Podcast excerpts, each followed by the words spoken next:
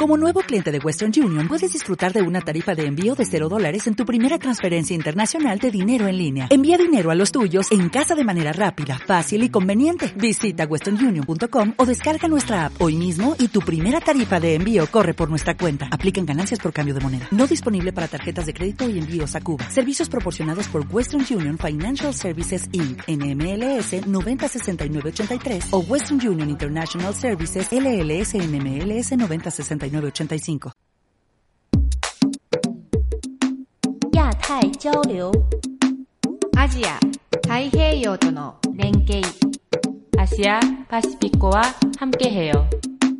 Contacto Asia Pacífico. Le damos la bienvenida a todos nuestros oyentes a una nueva emisión de Contacto Asia-Pacífico. Este es el programa radial del Centro de Estudios Asia-Pacífico que emitimos a través de Acústica, la emisora web de la Universidad de AFIT. Yo soy Natalia Bedoya y me encuentro en cabina con Lorena Muñoz y Juan Felipe Duarte. Démosle inicio al programa con las efemérides. Lorena, cuéntanos por favor qué pasó algún 23 de mayo en la historia de Asia. Bueno, en 1927, en la provincia de Gansu, en China, un terremoto de magnitud 8.0 en la escala de Richter dejó un saldo de 41.419 víctimas. Esto ocurrió hace 91 años. Hace 25, en 1993, se realizaron las primeras elecciones en Camboya después de 13 años de guerra civil. Continuamos el programa con el boletín informativo de la semana. Unión Europea y Japón estarían dispuestos a tomar represalias comerciales contra Estados Unidos. El pasado viernes, Japón y la Unión Europea le notificaron a la Organización Mundial del Comercio que están dispuestos a tomar represalias contra Estados Unidos en caso de que éste decida imponer aranceles a las importaciones de acero y aluminio. El ministro de Relaciones Exteriores japonés señaló en un comunicado que se impondría aranceles a mercaderías estadounidenses por un valor de 50 mil millones de yenes, aproximadamente 340 millones de dólares, cifra que sería equivalente al impacto generado por los aranceles impuestos originalmente por el país americano. Sin embargo, no se dio una fecha para el inicio de esta medida, ni se dieron detalles sobre los productos que pueden ser afectados con esta decisión. Por su parte, la Unión Europea entregó una lista a la Organización Mundial del Comercio de productos estadounidenses sobre los que se aplicarían derechos de importación adicionales en caso tal de que Estados Unidos no extienda la exención temporal de la que gozan los países europeos. Cuando Donald Trump el pasado 8 de marzo promulgó el arancel a la importación de acero de 25% y a la importación de aluminio de 10%, dejó exentos de este pago hasta el 1 de junio a algunos de sus socios como Canadá, México, Brasil, Argentina, Australia y la Unión Europea. Al igual que Japón, Europa quiere compensar de manera equivalente el impacto de los aranceles estadounidenses, que en este caso representa un monto de 2.800 millones de euros, alrededor de 3.300 millones de dólares. China y Estados Unidos suspenden los aranceles y la guerra comercial. El pasado sábado, el gobierno estadounidense alcanzó un consenso con el gobierno chino en el que suspendería la guerra comercial arancelaria entre estos dos países.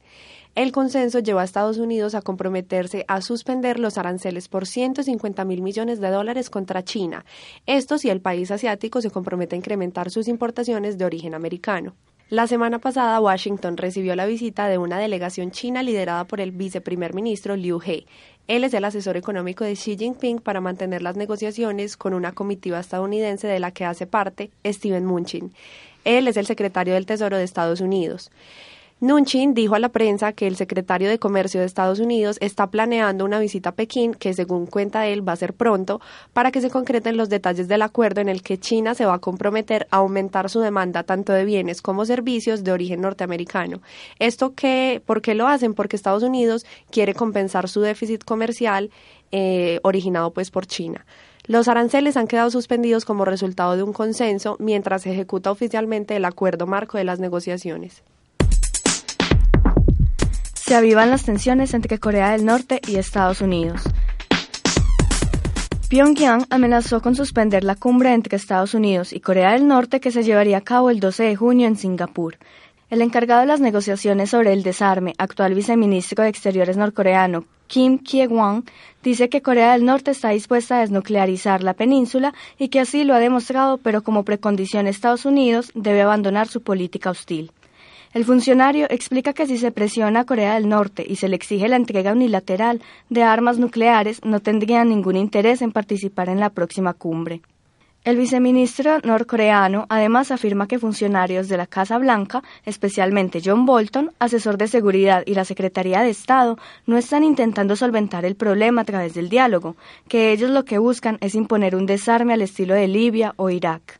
Estados Unidos cree que el cambio de tono de Corea del Norte, o mejor dicho, el uso del tono que históricamente ha usado el régimen, posiblemente se trate de una estrategia para lograr mayores concesiones en la cumbre del próximo mes así como lo hizo Trump hace unos meses cuando dijo que se levantaría de la mesa si no le gustaba el acuerdo. Especial Contacto Asia-Pacífico. Una oportunidad para profundizar en la región. Le contamos a todos nuestros oyentes que esta semana se tuvo la participación de varios invitados internacionales y nacionales en un evento muy especial que desarrolló el Centro de Estudios Asia-Pacífico. El evento se llama la Alianza del Pacífico en los nuevos escenarios de integración de Asia-Pacífico. Para este especial invitamos a uno de los ponentes de las conferencias, a quien escucharemos a continuación. Bueno, el nombre de nuestro invitado es Robert Scoley, es profesor asociado de Economía y director del el Centro de Estudio de APEC de la Universidad de Oakland. Um, so, Robert, um, welcome. Uh, thank you for joining us, uh, for being here. So, um, as an expert in uh, this cooperation agreement that is the Asia Pacific Economic Cooperation, what can you tell us about the opportunities of this, um, you know, like new attempts uh, new regional attempts to integrate economically but also politically into into the Asia Pacific sector, into the Asia Pacific region?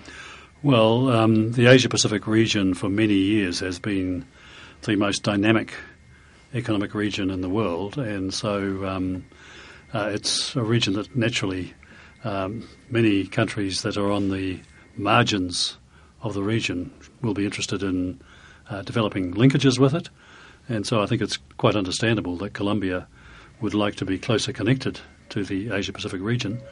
And uh, the Pacific Alliance is probably a very good vehicle for Colombia to become um, more connected with the Asia Pacific region. Uh, I would have to say, though, that you mentioned political integration. Um, so far in the Asia Pacific region, we have had a lot of discussion and a lot of work on economic integration but there has not been any real suggestion so far about political integration. And what do you think about these attempts of ASEAN uh, to like give steps towards that direction, or or you think those are not really relevant? Well, ASEAN is um, working on creating a community, which would be um, an economic community, a cultural community, and I think there is one other um, community which I forget. But uh, again, I don't think ASEAN is seriously considering a political integration. They will talk about a single market, which is obviously um, following to some extent the single market in Europe, but I don't think they would have a um, political union in mind, such as you might possibly have in Europe at some time. That is really interesting. So, um, from your experience and your research on the Asia Pacific Economic Cooperation, what can you tell us? Like, what what can we learn uh, in the region in order to like follow the steps of this economic cooperation that has been really successful? Well, one of the things that um, happens in APEC is that it brings together um, officials and experts from each member economy to um, for uh, sharing of experiences discussing best practices, um, sometimes uh, developing common strategies or commitments to move forward on integration.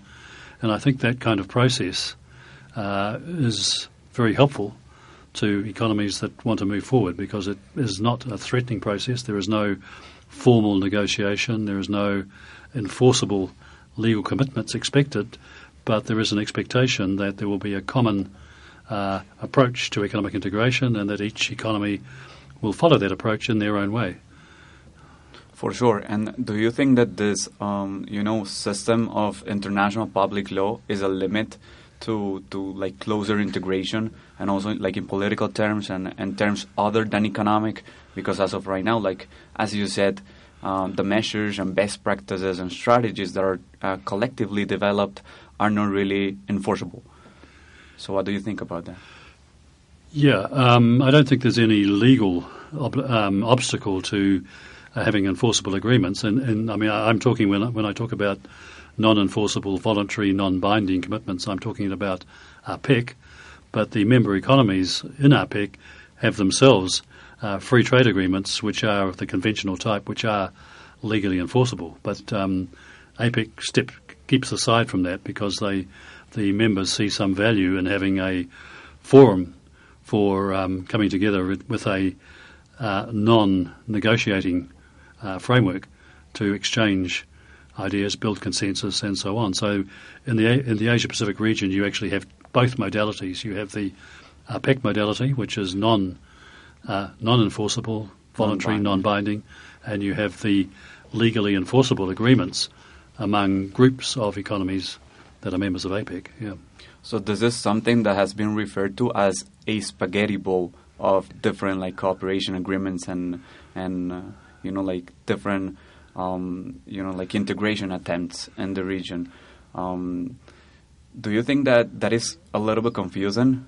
Like well, well, first of all, in Asia we call it the noodle bowl. The noodle not, bowl, oh not yeah, the spaghetti bowl. Makes sense.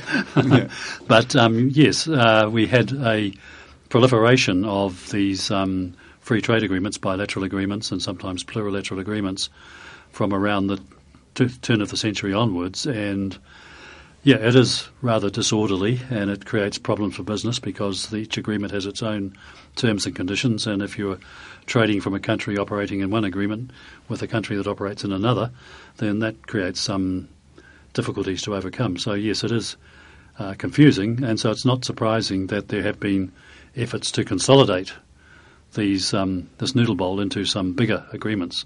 So we have now the um, comprehensive and progressive Trans-Pacific Partnership, and we, which has been uh, negotiation concluded, signed, and we also have the negotiation for the Regional Comprehensive Economic Partnership. In one case, 11 economies, in the other case, 16 economies uh, participating in those initiatives. So, do you think um, some steps are necessary in order to provide businesses with, uh, you know, like a more certain framework for doing business, um, or don't you think that's uh, like a, a, burden of, of all of this noodle bowl? No, I think business does want certainty, and that's one of the motivations. Um, I think that the um, there's been frustration that the um, rules at the multilateral level have not been able to develop in the same pace as the international trading system, and so there's a kind of a gap there, which initially these bilateral agreements uh, tried to fill, but I think it's more um, it's it's probably more attractive to business to have these rules being developed within a larger group like the CPTPP or like the RCEP because it creates a level of certainty about the rules rules of the game for business across a large number of countries. Yeah, so there are different initiatives um, as of right now that try to bind the private sector and the public sector. For instance, this is what the United Nations Global Compact is trying to do. So, how to integrate businesses uh, into this like best practices creation framework that is the APEC. Um, yes, I haven't heard about the that United Nations initiative that you mentioned, but um, yeah, I would guess that those are specific agreements for specific purposes, and um, it depends really on what the objective is. Like, I mean, I, for, example, I think that there can be some uh, initiatives to um, move forward on, for example, environmental issues, which you could expect that some businesses that are very progressive and uh, looking forward would be willing to join in. Um, you could also imagine that um, there would be initiatives relating to, for example, labour standards, which business tends to be rather suspicious of, unfortunately. Um, so I guess it depends on the subject. Yeah. Um, but do you think that businesses could play a role, at least as amicus curiae, um, in this process of, of you know, like gathering best practices and, and facilitating doing business in, in the different countries that, well, that come to the table? Yes, I, I mean, in, in, in, APEC we have the APEC Business Advisory Council, um, which has been set up specifically for that purpose to provide a business perspective into the um, deliberations that take place within APEC and to make recommendations, which they do, in fact, every year to the APEC officials and governments. Yeah. That is a really great initiative. Well, Robert, thank you for your time. Uh, that has this has been enlightening, and uh, well, we're glad to have like such an expert and and you know like economic cooperation themes uh, in our university. So thank you for being here. Well, thank you for having me.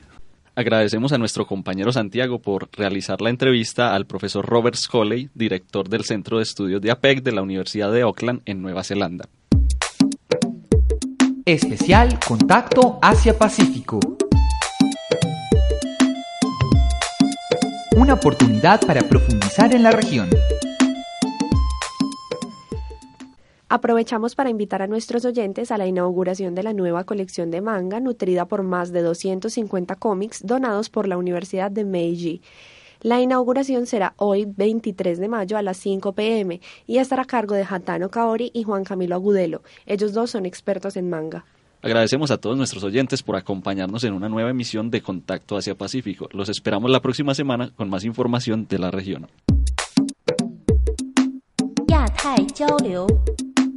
Asia, Taiheiyo to no renkei. Asia Pacífico와 함께해요. Contacto Asia-Pacífico. Acontecimientos, información y análisis que unen nuestras regiones.